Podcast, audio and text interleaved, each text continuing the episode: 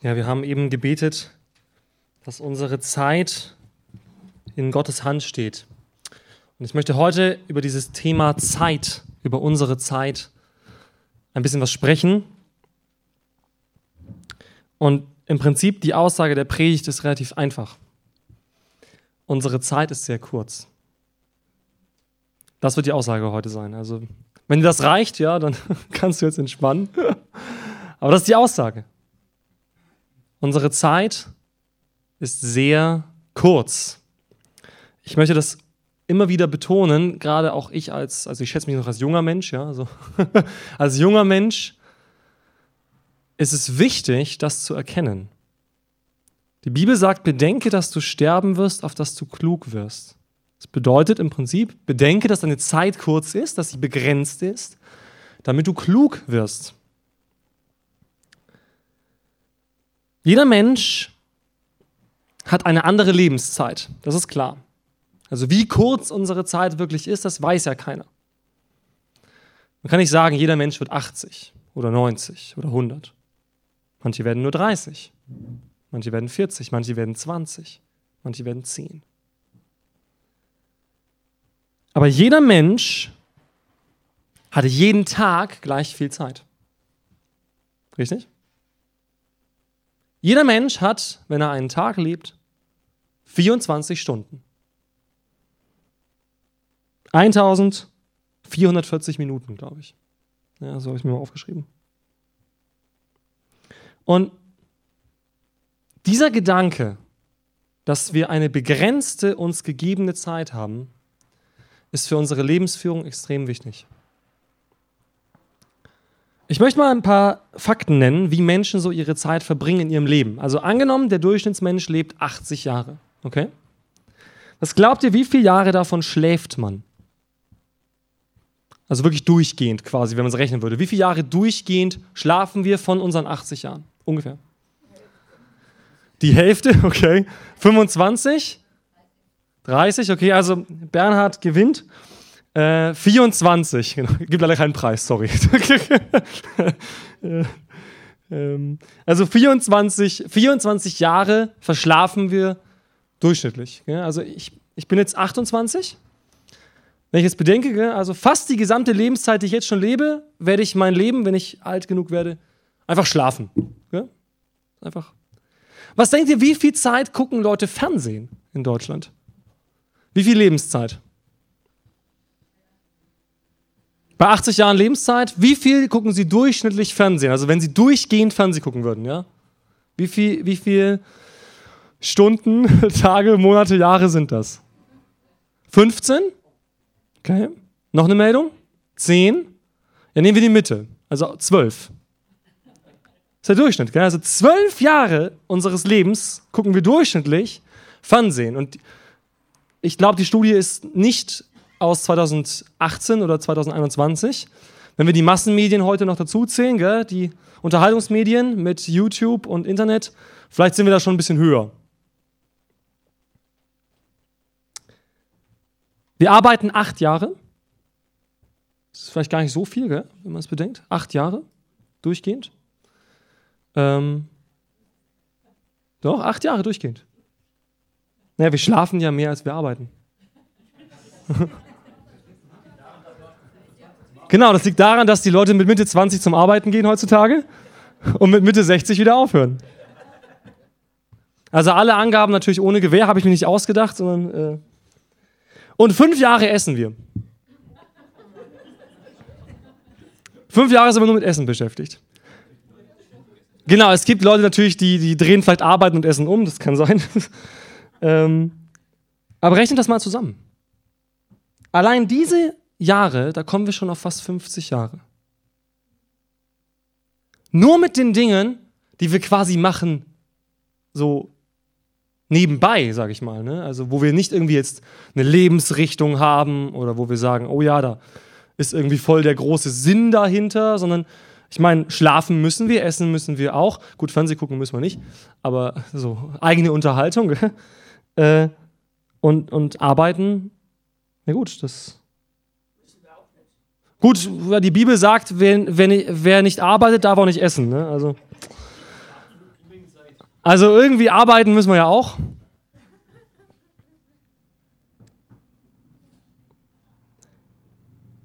Also wenn wir ehrlich sind, haben wir wenig Zeit. Und damit meine ich nicht, dass die Menschen sich heute beklagen, dass sie am Tag zu wenig Zeit haben.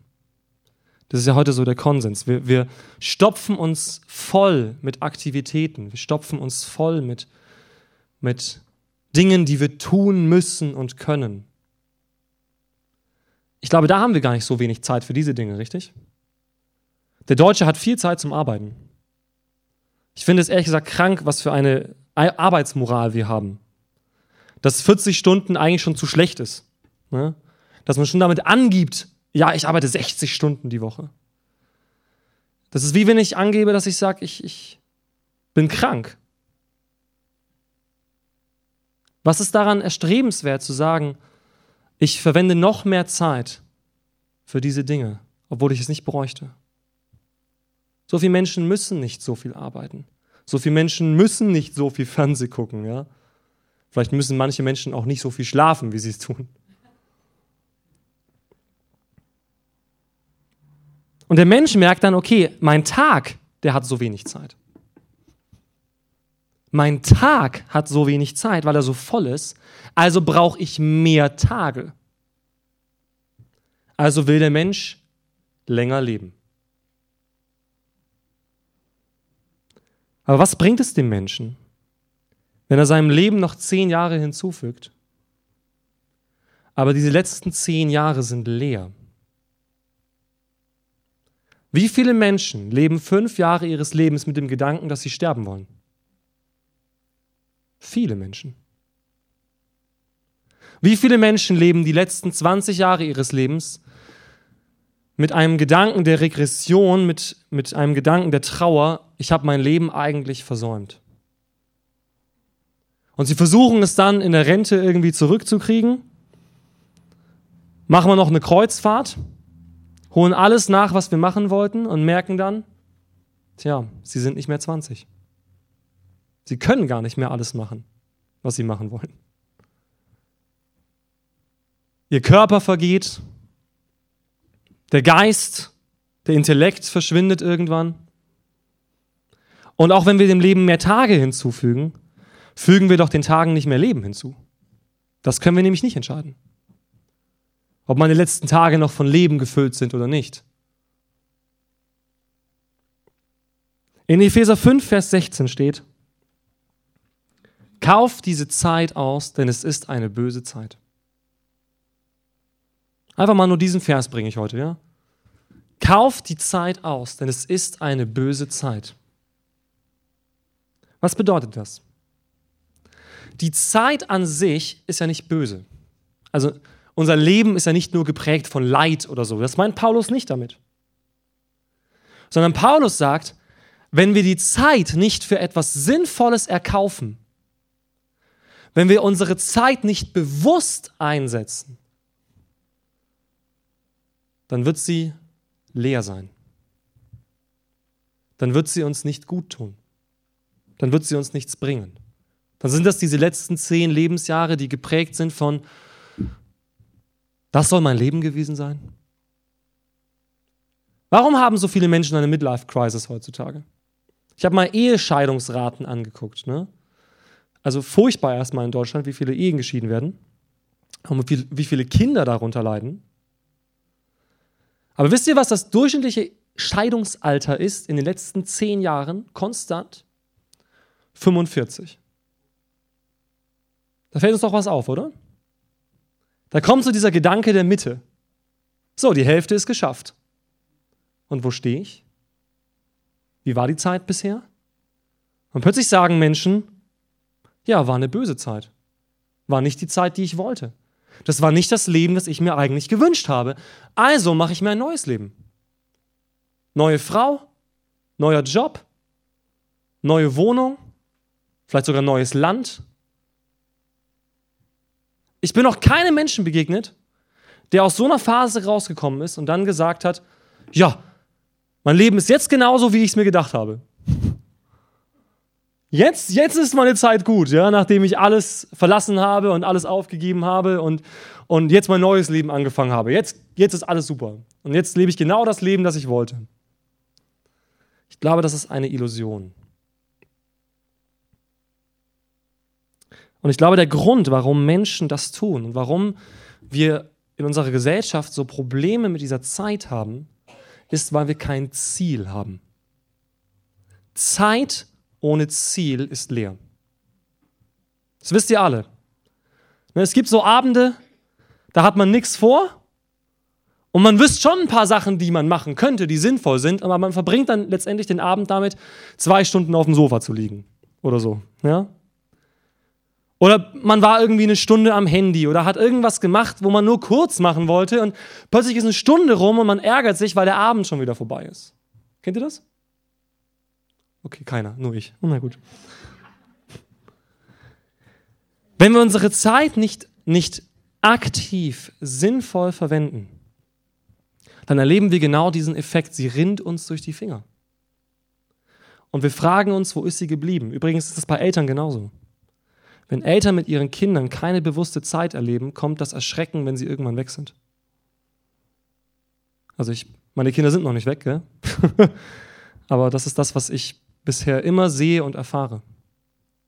Wenn die Beziehung zu Kindern nicht gepflegt wird, wenn diese Zeit, wo die Kinder da sind, nicht bewusst genutzt wird, nicht, dass die Kinder nebenher laufen, sondern bewusst genutzt wird, dann haben viele Eltern im Nachhinein die Gedanken, diese Zeit ist ihnen verloren gegangen. Und die kann man nicht wiederholen. Das ist das Grausame an Zeit. Zeit ist geschehen. Ein Theologe hat mal gesagt, Gott kann alles ändern, aber was er nicht ändert, ist die Vergangenheit. Denn die ist geschehen. Sie ist auf der Zeitlinie, die Gott schreibt. Sie ist geschehen. Und die Vergangenheit wird nicht geändert. Gott schreibt die Geschichte nicht im Nachhinein um. Er schreibt die Geschichte schon vor Grundlegung der Welt. Es ist festgelegt bei ihm, aber er schreibt sie nicht um. Aber unsere Zeit, die geht Tag für Tag vorbei. Tag für Tag. Und wir haben die Entscheidung, auf was unsere Zeit hinsteuert. Das ist unsere Entscheidung. Egal, wo du stehst, egal, wie dein Leben aussieht, wir haben die Möglichkeit, ein Ziel zu setzen. Und ihr kennt diese Geschichten alle. Es gibt Geschichten, ne, so, es gibt so diesen, diesen Spruch, ne, started from the bottom, now we're here. So, also wir sind unten gestartet und jetzt sind wir hier quasi. Es gibt Menschen, die haben ganz unten gestartet, die hatten nichts. Nichts. Aber diese Menschen haben sich ein Ziel gesetzt in ihrem Leben. Und sie wussten, das ist der Inhalt meines Lebens. Ich muss dieses Ziel verfolgen. Und diese Menschen erreichen ihr Ziel zu einer großen Prozentzahl. Es gibt ja diese Neujahrsvorsätze zum Beispiel, ne? So was total sinnlos ist, ja. Aber das sind so Ziele, die ich mir zehn Minuten vor Mitternacht stelle, wo ich denke, oh ja, nächstes Jahr wird abgenommen, ja. Und dann macht man eine Woche Sport und dann, oh ja, gut, irgendwie. Ne? Warum? Weil es, weil es kein langfristiges Ziel ist und weil wir die Kosten davon nicht berechnet haben. Jesus sagt das ja einmal, ne? wer mir nachfolgen will, also wer sagt, mein Leben soll auf Jesus ausgerichtet sein, der muss auch die Kosten berechnen. Es bringt nichts, wenn wir uns leichtfertig Ziele setzen und sagen, ja, ne, dieses Jahr mache ich das und jenes. Der Hebräerbrief, nein, der Jakobusbrief, glaube ich, sagt, Jemand, der das macht, ist ein Narr. Wenn wir meinen, wir können leichtfertig in unser Leben einfach Ziele reinsetzen, die jetzt gerade mir so kommen, dann sagt Gott, du weißt doch nicht mal, ob du noch einen morgigen Tag hast. Wähle deine Ziele weise. Auf was lebst du wirklich hin? Was ist wirklich dein Lebensziel? Eine andere Studie aus dem Jahr 2000 vom GDI hat aufgezeichnet, was die Lebensziele von Menschen sind. In unterschiedlichen Altersphasen. Also was ist dein Lebensziel, was ist dein Lebensinhalt, was wünschst du dir am meisten? Und es gibt eine klare Veränderung, natürlich, von jungen Leuten zu alten Leuten. Die Lebensziele ändern sich. Die Lebensziele bei jungen Leuten sind hauptsächlich Familie. Also so junge Leute ist so Anfang 20. Also Familie ist ein Lebensziel. Ich werde eine Familie haben. Ich werde ein Haus haben und ich will glücklich sein. So, das sind so die Lebensziele von jungen Leuten. In der Mitte oder ziemlich konstant durch alle Schichten durch ist Geld. Also Geld haben. Ja, das ist so in jeder Altersstufe gegeben, fast konstant. Und dieses Familie, Haus, das geht so runter. Und was raufkommt, und zwar exponentiell steigend am Ende, ist Gesundheit und ein langes Leben. Ist das nicht interessant? Wenn Leute 70 sind, wünschen sie sich ein langes Leben. Wenn Leute 20 sind, wünschen sie sich Haus, Familie, Glück und Geld.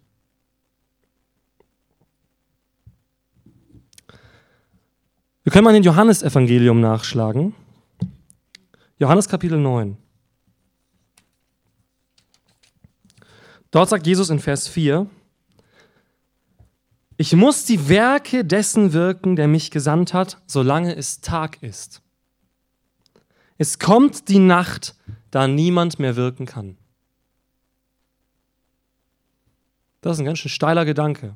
Es geht hier primär um Jesus und um sein Leben. Aber ich denke, dieser Vers gilt auch für uns. Wisst ihr, wie lange Jesus gelebt hat? 33 Jahre ungefähr. Das ist für unsere Verhältnisse sehr kurz. Glaubt ihr, das Leben von Jesus war sinnvoll? Glaubt ihr, es war gefüllt mit Leben? Ja. Wisst ihr, wie lange Jesus wirklich sein Ziel aktiv verfolgt hat? Drei Jahre. Und diese drei Jahre gehören zu den bedeutendsten, das sind wahrscheinlich die bedeutendsten drei Jahre, die die Weltgeschichte jemals erlebt hat. Drei Jahre. Und sein Leben hat Sinn gemacht. Aus einem einzigen Grund, weil er ein Ziel hatte. Das ist der einzige Grund. Weil er genau wusste, warum er hier ist. Es gibt sogar diese eine Stelle, also Jesus geht ja umher ne, in Israel und in den verschiedenen Dörfern. Und einmal beschreibt die Bibel, dass er sich plötzlich umdreht und sein Angesicht auf Jerusalem richtet. Und ab diesem Moment ging er schnurstracks nach Jerusalem. Weil er wusste, jetzt ist der Zeitpunkt gekommen, wo ich dahin muss. Das ist mein nächstes Ziel. Jetzt habe ich hier mein Werk getan. Nächste Anlaufstelle, Jerusalem. Und er lief schnurstracks darauf zu und ließ sich nicht von seinem Weg abbringen. Und er wusste ganz genau, was auf ihn wartet. Er wusste, dass es nicht leicht wird, sein Ziel zu erreichen. Er wusste, dass es schmerzhaft wird. Er wusste, dass es grausam wird. Er wusste, dass er alles verlieren wird. Aber er wusste, das ist sein Lebensziel. Er muss das tun, damit sein Leben Sinn macht. Sonst war er umsonst hier. Was für ein schrecklicher Gedanke, oder? Ich war umsonst hier. Ist das nicht furchtbar? Dass so viele Menschen genau diesen Gedanken haben am Ende ihres Lebens? Ich war umsonst hier? Und ich meine nicht nur Menschen, die nicht an Gott glauben, auch Christen. So viele Christen sagen, oh Gott, ruf mich doch einfach zu dir. Was mache ich hier? Was soll das hier? Ich will hier nicht mehr sein. Was für ein schrecklicher Gedanke, wenn es doch so eine bessere Alternative gibt, nämlich die Zeit auszukaufen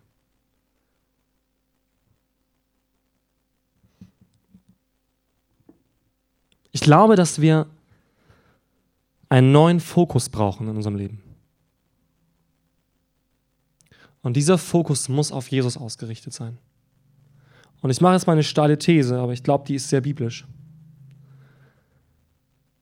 Je mehr unser Leben, und damit meinen sich unser Bewusstsein, unser Geist, aber auch unsere Gedanken, unsere Taten, je mehr das ganz und gar auf Jesus ausgerichtet ist, mit einem Blick auf ihn, desto mehr bekomme ich alles andere, was mein Leben füllt.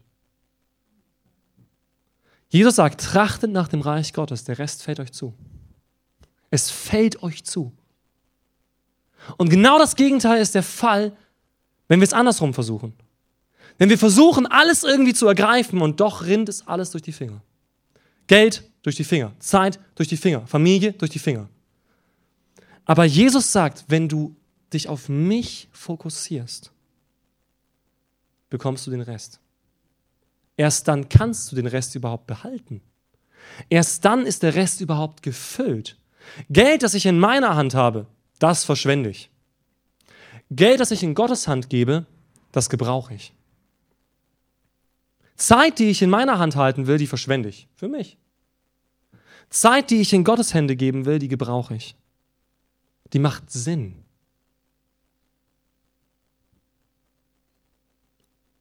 Ich fürchte, dass zu viele Menschen am Ende ihres Lebens diesen Wunschgedanken haben, mehr mit Gott erlebt zu haben. Ich erlebe zu viele Christen. Ich spreche einfach aus meiner Beobachtung. Es gibt so viele Christen, die sich ihr Leben lang damit beschäftigt haben, die Bibel zu studieren, aber sie haben nichts davon getan. Es gibt so viele, die haben sich zu sehr um ihre Familie gedreht. Aber am Ende ihres Lebens fragen sie sich, ob Gott eigentlich einen Auftrag für sie hatte. Diese Dinge sind alle nicht schlecht in unserem Leben, versteht ihr? Diese Dinge, die ich vorher aufgezählt habe. Schlafen, arbeiten, essen, auch Fernsehen, Familie, Geld, Haus, Glück, Gesundheit. Das ist alles nicht schlecht. Das ist nicht schlecht. Aber wenn das unser Lebensmittelpunkt wird, wenn das unser Ziel wird, wenn das das ist, was uns motiviert, oh ja, heute Abend mein Feierabendbier, ja, wenn das mich durch den Tag trägt, dann wird es alles andere, was eigentlich Leben erzeugen will, ersticken. Das sagt das Gleichnis vom Sämann zum Beispiel. Kennen ja viele von euch. Ein Sämann sät Samen aus. Und es soll etwas Gutes daraus entstehen. Es soll Leben entstehen durch diesen Samen, richtig? Der Samen soll eine Frucht hervorbringen. Und die Samen gehen aus unterschiedlichen Gründen nicht auf. Und ein Same geht nicht auf, weil über ihm Dornen sind. Und diese Dornen, sagt Jesus, das ist der Alltag. Das sind die Lebensinhalte, die keine primären Inhalte sein sollten. Das sind die Dinge, die unser Leben zwar besitzt, die in unserem Leben auch nötig sind, aber die nicht den Platz des Mittelpunkts haben sollten.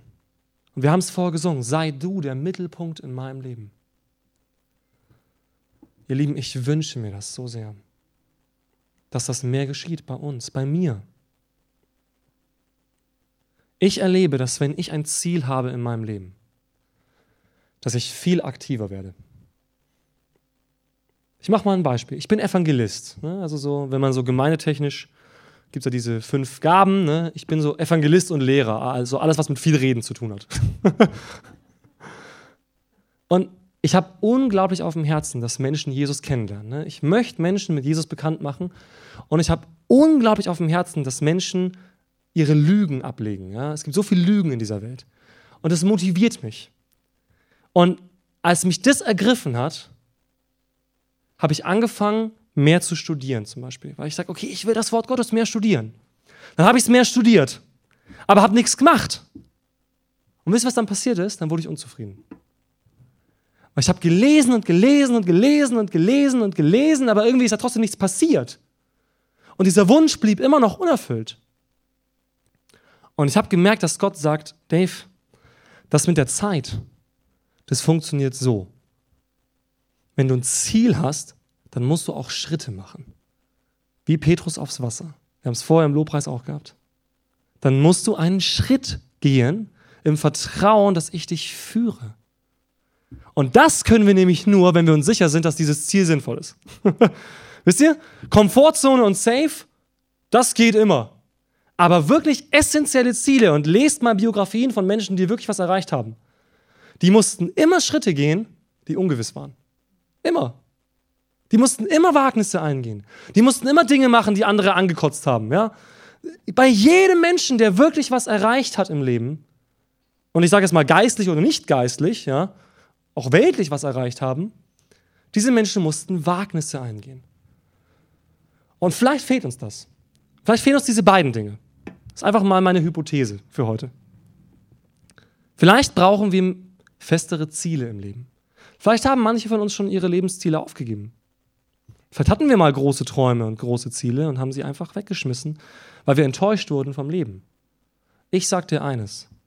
Die Bibel sagt klipp und klar, dass Gott egal ist, wie alt du bist, er beruft dich. Er beruft dich. Auch zu Dingen, die man nicht mehr für, für möglich hält. Ne? Also Stichwort Abraham. Gott beruft dich, wenn du dich rufen lässt. Das ist die Voraussetzung. Er ruft vielleicht schon seit Jahren, aber vielleicht antworten wir nie. Aber Gott ruft dich. Solange du hier bist, ist meine tiefste Überzeugung, solange du hier bist, hast du einen Auftrag. Wir sind hier nicht in unserem Paradies, sondern wir sind hier auf einer Mission. Deswegen sind wir hier auf der Erde und nicht im Himmel. Da habe ich alles. Hier bin ich auf einer Mission. Und vielleicht müssen wir Gott neu fragen, Gott, du, ich habe momentan keinen aktuellen Auftrag in meiner Mission. Ne? Das ist wie ein Soldat, der nur in seinem Camp hockt. Während draußen andere Soldaten kämpfen und er wundert sich, wann geht's denn los? Ja? Seine Kumpanen alle draußen und er wartet darauf, dass jemand ihn holt. Vielleicht müsste er selber zu seinem Leutnant gehen oder zu seinem Vorgesetzten und sagen, hey, wo willst du mich haben? Die Seite oder die Seite? Vielleicht brauchen wir mehr dieses Denken. Aber vielleicht brauchen wir nicht nur ein klareres Ziel, sondern vielleicht müssen wir auch neu erfüllt werden vom Herzen Gottes. Was Gott bewegt, soll uns bewegen. Das glaube ich. Und wenn Gott ein Herz für die Verlorenen hat, dann sollen wir ein Herz für die Verlorenen haben. Wenn Gott will, dass Menschen gesund werden, dann sollen wir auch ein Herz dafür haben. Wenn Gott will, dass die Menschen ihn kennenlernen, dann sollen wir auch ein Herz dafür haben. Wenn Gott will, dass wir gute Gemeinschaft haben, dann sollen wir auch ein Herz dafür haben. Und dann, glaube ich, hast du ein sehr erfülltes Leben. Und du wirst dann merken, dass wenn du dem nachgehst, was Gott möchte, dass du diese Zeit auskaufst aus einem einzigen Grund, weil du erkauft bist. Du bist nämlich schon erkauft. Du bist nämlich schon in Gottes Hand. Du kannst nämlich schon, wenn du das möchtest, und viele haben das getan, du kannst sein Kind sein heute. Du kannst ihm sagen, ich glaube an dich, ich möchte dir folgen, du bist der Herr meines Lebens, du bist ab jetzt der Chef. Und dann wird unser Leben ganz praktisch ausgefüllt werden von Gott selbst. Amen.